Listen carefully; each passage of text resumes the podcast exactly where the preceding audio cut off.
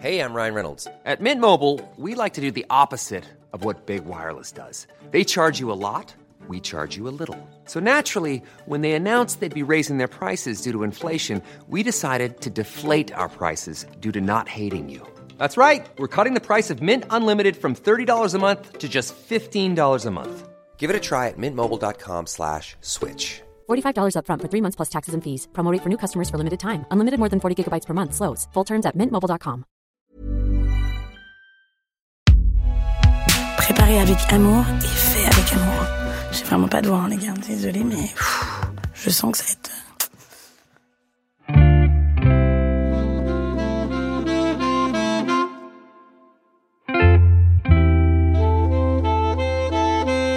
Salut, c'est Thomas Rozek. L'épisode précédent parlait de cinéma, et figurez-vous que celui-ci aussi. Alors vous allez vous dire qu'on a une petite obsession en ce moment.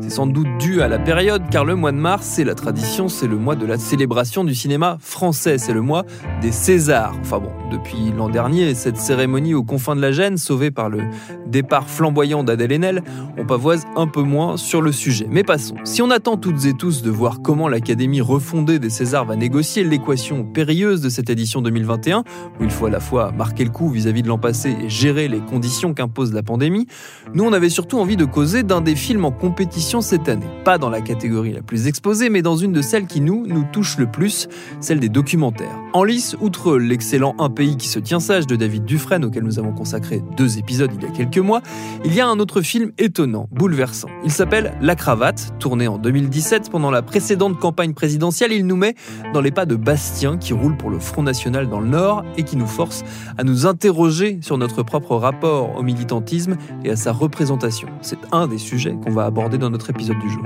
Bienvenue dans Programme B.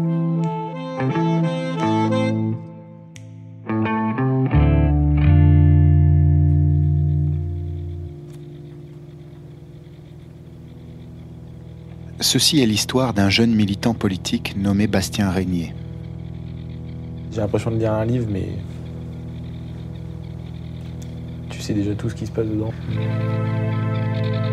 Il était membre d'un parti constitué à l'extrême droite de l'éventail des idéologies. Il avait quelques responsabilités, mais rien de très glorieux, et il avait accepté qu'une caméra s'installe auprès de lui le temps d'une campagne présidentielle. On pense pas pareil, tu le sais bien. Bah oui, je sais bien. On découvrira comment les circonstances poussèrent le jeune homme à s'engager davantage. À ses côtés, on visitera les étages du parti, Bastien, Florian, bonjour. on apprivoisera la rhétorique mise en place pour conquérir l'opinion, puis on apprendra à identifier les pièges qui peuvent briser une ambition. Ça fait un peu flipper tout ça quand même. Donc c'est parti. Tout ce que tu nous as dit, on le met dans le film. Ouais. Nos invités, ce sont les deux réalisateurs de La Cravate, Mathias Théry et Étienne Chailloux, et j'ai commencé par leur demander est-ce que le documentaire, selon eux, est politique? C'est Mathias qui répond en premier. Pas forcément du tout. Et à la fois, euh, on a vite réalisé euh, au fur et à mesure des films que quelque part tout est politique, toujours. Il y a une dimension politique dans tout ce qu'on va observer autour de nous. Ensuite, euh, à chaque film et à chaque subjectivité, à chaque regard, de décider d'aller creuser qu'est-ce qui est politique dans ce qui nous entoure. Chaque film se positionne et avec euh, ce film en particulier, on a été amené à beaucoup nous creuser la tête sur la bonne distance avec notre sujet, qui est un sujet politique, mais pas que. Étienne Euh, moi, je suis toujours embêté avec le mot politique parce qu'il prend énormément de sens. Ma conviction, c'est que tout est politique, comme Mathias l'a dit. À partir du moment où on, est, euh, on utilise un média, on va sur le terrain du, du politique. Donc là, dans la cravate, c'était euh, le terrain euh, de la politique politicienne. Donc c'était assez évident. Mais on a fait des films euh, précédemment où le politique, il est, il est bien caché, mais il est toujours là. Donc j'ai envie de dire oui à cette question. Il y a une difficulté, moi je trouve, quand on s'attaque à raconter la politique, quand on suit des militants, quand on suit des élus, il y a une difficulté qui est de, euh, vous parliez de distance, de pas verser dans une espèce de euh, documentaire animalier, j'ai envie de dire, sur euh, la vie de ces grands fauves politiques, de ce suivi sans regard, justement, d'un suivi assez, euh, assez désinvesti. euh, comment est-ce qu'on réussit justement à maintenir un regard? Alors, je pense que là, on est dans un cas où on n'était pas avec des grands fauves, on était avec euh, des petits fauves, c'est-à-dire pas ce qu'ils appellent militants de base. Les deux personnages qu'on a surtout suivis, ils avaient quand même des petites fonctions de responsabilité au sein de cette section d'Amiens. Donc là, la, distance, elle était un peu plus facile, je pense, qu'un un film sur un président, un chef de parti euh, à trouver. Là, je dirais que c'est pas tant sur le, le rapport aux politiques que la distance était difficile à trouver que euh, sur ce rapport à cette idéologie d'extrême droite, parce que ben, on était avec des gens et on peut facilement oublier euh, l'idéologie quand on tourne au quotidien avec ces personnes. Mathias? On s'est rendu compte que à la fois on n'était pas en train de filmer euh, donc les grands puissants du parti, on n'était pas en train de suivre au quotidien Marine Le Pen ou Florian Philippot. Donc en faisant un film sur un Bastien, plutôt sur le militant, la question de l'idéologie, elle est plus compliquée puisqu'on sait que c'est pas lui qui la pense cette idéologie. On est plutôt face à quelqu'un qui se dit j'ai décidé que ce parti serait mon camp et je l'accompagne un peu aveuglément. Donc la question n'était pas tant de savoir, de discuter sur le fond du programme politique du FN quand on est avec Bastien, parce que Bastien, lui, il a décidé que quoi qu'il arrive, il le validerait. Donc le débat n'était pas vraiment là-dessus. Alors que si on avait fait un film sur Philippot, on aurait été amené à peut-être plus questionner les choix du programme du parti. Je pense qu'on a été euh, chercher l'idéologie de Bastien. On a essayé de creuser cette idéologie-là et d'aller chercher euh, les racines. À la fois, le film décrit les techniques politiciennes qui sont enseignées à Bastien, et en même temps, on essaie de dépasser cette façade pour aller chercher dans l'intime de Bastien qu'est-ce qu'il a vécu, qu'est-ce qu'il ressent pour avoir envie de s'allier à ce parti précisément. Là où le film réussit, selon moi, à maintenir ce regard que je que j'évoquais euh, tout à l'heure, et justement à, à ne pas dépolitiser euh, son regard, c'est justement par son parti pris, qui est donc là où on a l'habitude, là où le regard des gens qui regardent des documentaires politiques est très habitué au no comment, euh, à ces images montées, où en gros c'est le spectateur qui se crée sa propre narration via ce qui lui est montré. Là, vous avez pris le parti pris totalement inverse de mettre une narration très importante avec un texte qui est lu et qui joue même un rôle dans la relation que vous avez avec Bastien, puisque c'est via la découverte de ce texte que s'amorce une autre partie de la, de la conversation. Oui, d'ailleurs, on a essayé de trouver un- une forme qui soit ni le film d'immersion pure, parce qu'on savait très bien que dans ce cas précis, quand on filme des politiciens, ils sont en train de nous jouer euh, un spectacle, et que si on se contente juste de les filmer, on ne sera que les, les, passeurs du spectacle, mais ni non plus le reportage euh, commenté, c'est-à-dire qu'il y a en effet euh, cette voix, ce texte qui est écrit, mais qui n'est pas pensé comme un commentaire euh, journalistique, mais qui est pensé plutôt comme un, un roman, mais tout de même en pouvant proposer un texte qui soit un, objet de médiation de discussion avec Bastien. Sachant que c'est vraiment l'objet de ce parti qui nous a poussé à ça. hein. Je pense pas qu'on aurait imaginé un dispositif comme ça avec un autre parti politique. Comme c'est l'extrême droite contemporaine qui, cherche à, masquer les éléments de langage qui pourraient euh, choquer, faire référence à, au passé, donc de, réinventer euh, toute une langue de communication. Il a fallu euh, trouver ce dispositif. On le trouve en deux temps. hein. On trouve d'abord cette idée de, de prendre la parole, de ne pas se contenter de filmer ce qu'on voit, mais d'asséner aux, aux spectateurs euh, notre, euh, notre regard. Et puis la deuxième euh, idée qui vient un tout petit peu après, qui est euh, de le proposer à Bastien, pour avoir, lui, la lecture de, comment on le regarde. Et donc de se remettre sur un pied d'égalité, parce qu'on sait très bien qu'une voix off peut être trop puissante par rapport à un personnage, très surplombante, et donc il fallait absolument qu'on puisse dialoguer. On n'avait pas envie de faire un film qui soit la reproduction d'un affrontement de débats politiques.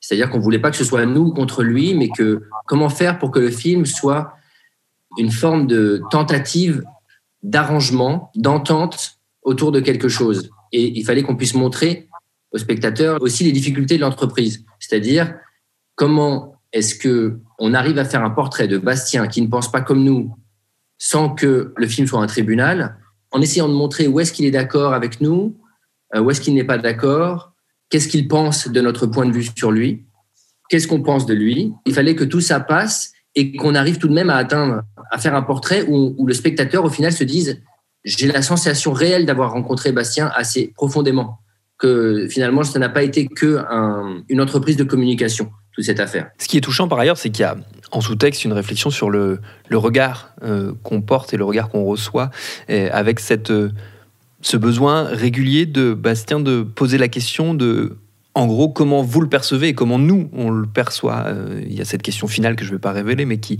qui résume un peu tout ça. Et ça revient plusieurs fois, où il demande, mais alors, euh, est-ce que ça veut dire euh, que je suis un mec bien, en gros? C'est la question qu'il nous pose plein de fois. Pense que c'est une des raisons pour lesquelles Bastien a accepté de faire le film. C'est qu'il se posait très tôt la question de comment est-ce qu'il était perçu par les autres. Et il se posait cette question à lui-même, je pense. C'est-à-dire, qu'est-ce que, qui, qui suis-je? Et que peut-être inconsciemment, en acceptant de faire le film, il avait envie d'aller plus loin pour savoir qui il était. C'est pour ça qu'il nous a régulièrement posé la question de comment est-ce qu'on le voyait. Et il me semble que c'est une question qui est cruciale aussi du côté du politique, c'est-à-dire que ce besoin de reconnaissance et de validation par son prochain qu'il est quelqu'un de bien, c'est quelque chose que le Front National, le Rassemblement National aujourd'hui, exploite le besoin de reconnaissance. On voit que dans le film, Bastien est tiraillé un peu entre deux pôles, le parti et le film. C'est-à-dire que le parti lui offre une possibilité de reconnaissance, lui offre une cravate, un costard, lui fait rencontrer des gens importants, lui donne de, l'importance, et ça, ça le flatte énormément. Mais par ailleurs, le film aussi euh, l'intéresse parce que nous, nous, proposons autre chose, c'est plutôt euh, de, d'essayer de faire un portrait très sincère de qui il est de dépasser les apparences et de dire on va, on va parler de toi vraiment profondément. Et ça, ça le touche aussi. Euh, et il va chercher de la reconnaissance aussi avec le film, sauf qu'à un moment donné, dans le film, les deux rentrent en contradiction puisque il se met à nous dire des choses qu'il cache au parti. Et au cœur de ça est la question de la reconnaissance et l'envie d'être aimé, l'envie d'être aimé. Ce qui ne veut pas dire que en discutant on tombe d'accord, ce qui ne veut pas dire qu'on valide les idées des autres, mais qu'on cherche une manière de se remettre à nous parler. Et au cœur de cette relation est la question de la reconnaissance. Étienne non, non, tu as bien résumé. je pense que c'est très important ce que dit Mathias sur le, ce qu'est ce nouveau Front National. Quoi. C'est pas du tout le, faut faire attention, c'est pas du tout le Front National d'il y a 30 ou 40 ans. Il a évolué.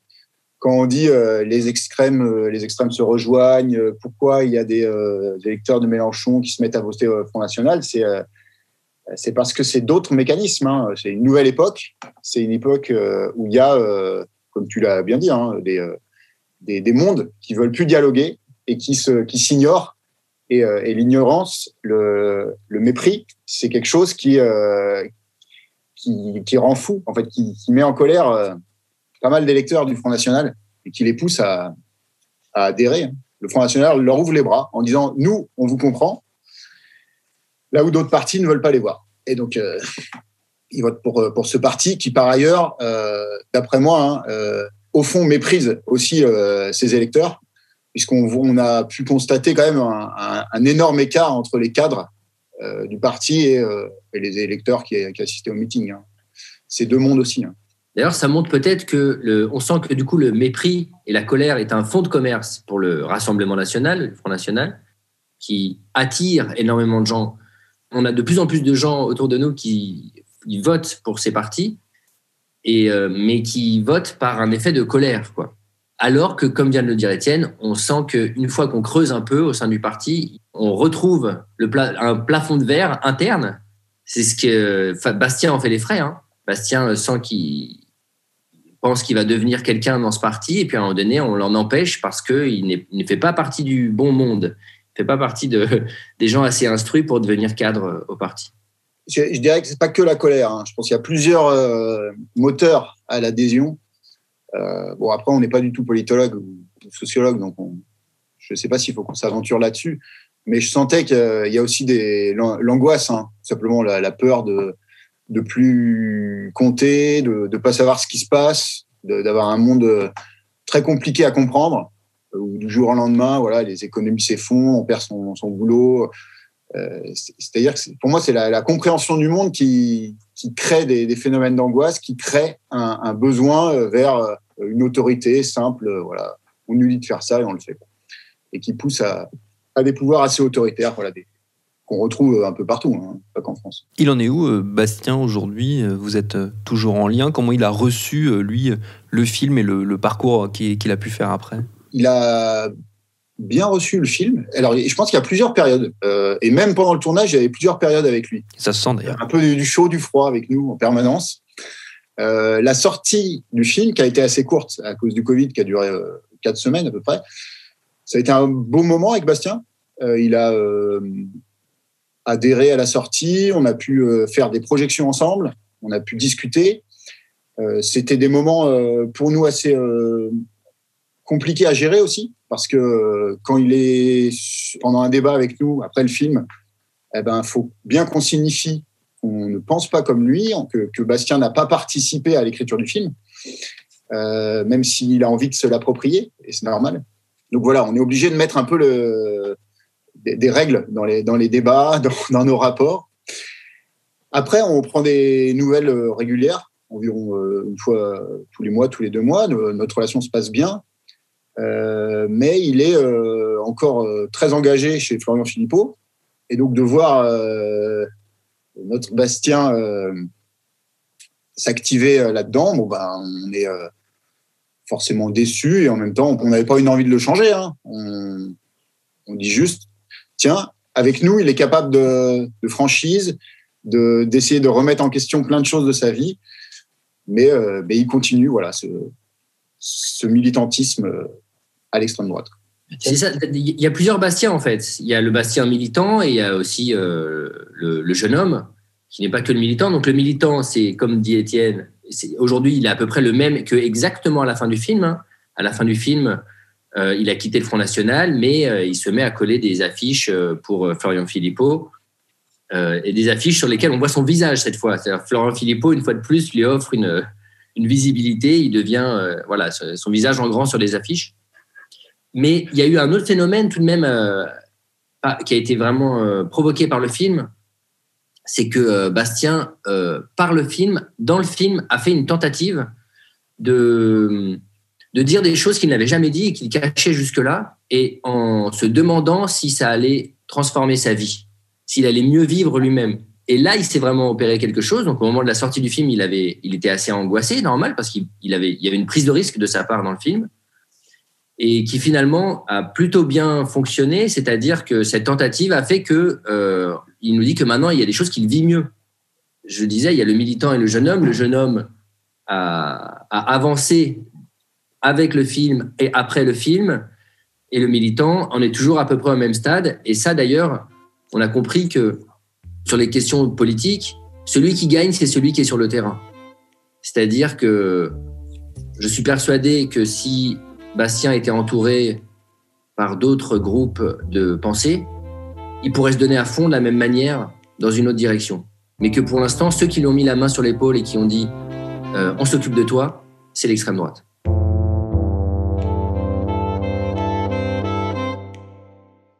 La cravate, le documentaire de nos deux invités, il est dispo à l'achat et à la location en VOD sur Canal, Arte, Orange et sur Univers Ciné. Merci à Étienne Chailloux et Mathias Terry pour leurs réponses. Programme B, c'est un podcast de Binge Audio préparé par Lauren Bess, réalisé par Geoffrey Puitch. Abonnez-vous sur votre appli de podcast préféré pour ne manquer aucun de nos épisodes. Facebook, Twitter, Instagram pour nous parler. Et à demain pour un nouvel épisode.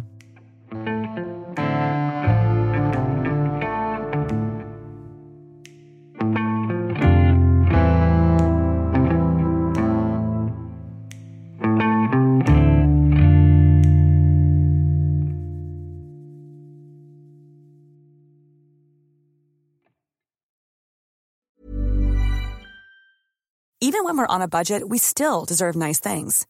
Quince is a place to scoop up stunning high-end goods for 50 to 80% less than similar brands. They have buttery soft cashmere sweaters starting at $50, luxurious Italian leather bags, and so much more.